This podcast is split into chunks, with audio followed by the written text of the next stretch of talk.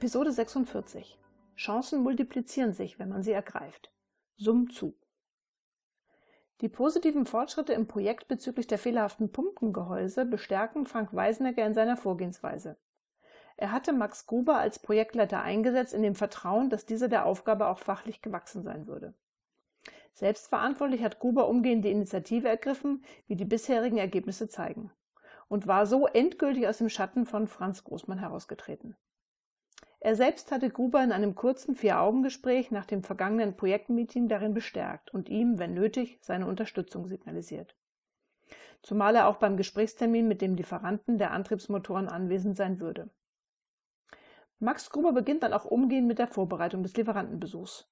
Zunächst trifft er sich mit Hanna Pichler von der Qualitätssicherung, um die Reklamation bezüglich der Elektromotoren im Detail durchzugehen. Auf Grundlage der ersten übergreifenden Auswertung wollen Sie versuchen, noch mehr Informationen zu sammeln. Sie möchten Ihrem Lieferanten möglichst genaue Hinweise geben, um das Problem schnellstmöglich zu lösen. Wirklich weiter kommen Sie jedoch nicht, da in den Reklamationsprotokollen immer nur auf die Undichtigkeit der Pumpe hingewiesen wird. Was für beide sogar nachvollziehbar ist, denn weswegen sollte Ihr Kunde dazu auch selbst eine Ursachenanalyse vornehmen?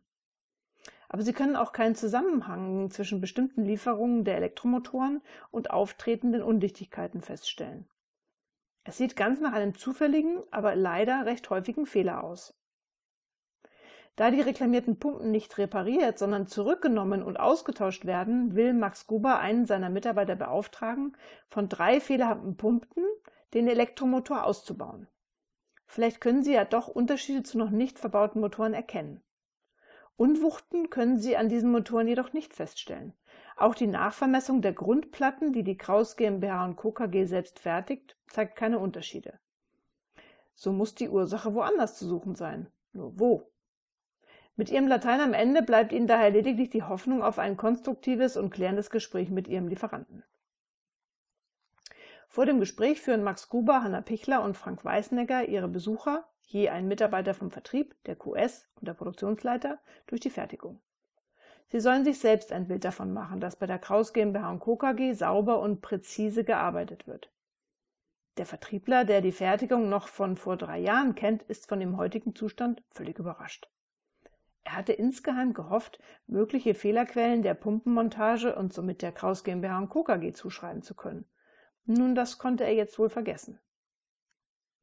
Im kleinen Konferenzzimmer angekommen, präsentiert Max Gruber im Anschluss seinen Besuchern dann die selbst erarbeiteten Erkenntnisse. Die Mitarbeiter des Lieferanten aus QS und Fertigung erkennen schnell, dass an den ihnen präsentierten Ergebnissen nicht zu zweifeln ist. Und sie sind beeindruckt, dass hier ganz klar mit Zahlen, Daten, Fakten argumentiert und nicht wie früher mehr oder weniger ergebnislos hin und her diskutiert wird. Wenn sich der QS-Beauftragte und der Vertriebler ein wenig ratlos nochmals die Ergebnisse betrachten, geht der Produktionsleiter für sich den Fertigungsprozess des speziellen Motorentyps im Einzelnen durch. Und ihm kommt ein Gedanke. Immer dann, wenn noch ein anderer Typ parallel zu den von der Kraus GmbH benötigten Motoren gefertigt werden muss, wird zusätzlich zur Bohrung der Befestigungslöcher im Fuß des Motors ein nur noch selten verwendetes Bohrwerk eingesetzt. Käme es bei diesen Bohrungen zu leichten Abweichungen, könnte dies zu einem geringen Versatz des Motors gegenüber dem Pumpengehäuse führen. Motor und Pumpenwelle würden so nicht mehr auf einer Achse laufen. Umgehend bittet er seine Kollegen zu einem kurzen Dreiergespräch, in welchem er ihnen kurz seine Annahme umreißt. Der QS-Beauftragte versteht sofort, dass dadurch tatsächlich bei ihnen unbemerkt ein Fehler entstanden sein könnte zumal er sich auch bewusst ist, dass im Prüfplan der Qualitätssicherung die Verwendung eines zweiten und damit anderen Bohrwerks nicht aufgeführt ist und darüber hinaus lediglich stichprobenartig einzelne Motoren nur auf bestimmte Merkmale hin untersucht werden, wobei die Position der Bohrung jedoch nicht dazu gehört. Ein wenig überrascht sind Hanna Pichler und Max Gruber, als der Produktionsleiter diese Thematik im weiteren Gesprächsverlauf anspricht. Von Franz Großmann hatten sie immer hören müssen, wie schwierig dieser Lieferant und speziell der hier anwesende Produktionsleiter sei. Doch die Offenheit und Sachlichkeit von Frank Weisenegger im Umgang mit dieser Problematik hat wohl auch ihn davon überzeugt, dass man hier gemeinsam das Problem lösen will. So kann sich Frank Weißnegger dann auch zügig mit den Unternehmensvertretern des Lieferanten einigen, dass dieser Fertigungsschritt beim Lieferanten schnellstmöglich überprüft wird. Und darüber hinaus eine ausgedehntere Qualitätsprüfung eingeführt wird, bis die Ursachen erkannt sind. Zwei der fehlerhaften Motoren werden Sie mitnehmen, um unmittelbar einen Vergleich zur laufenden Fertigung vornehmen und so kurzfristig über die Ergebnisse der Untersuchungen der beiden Motoren informieren zu können.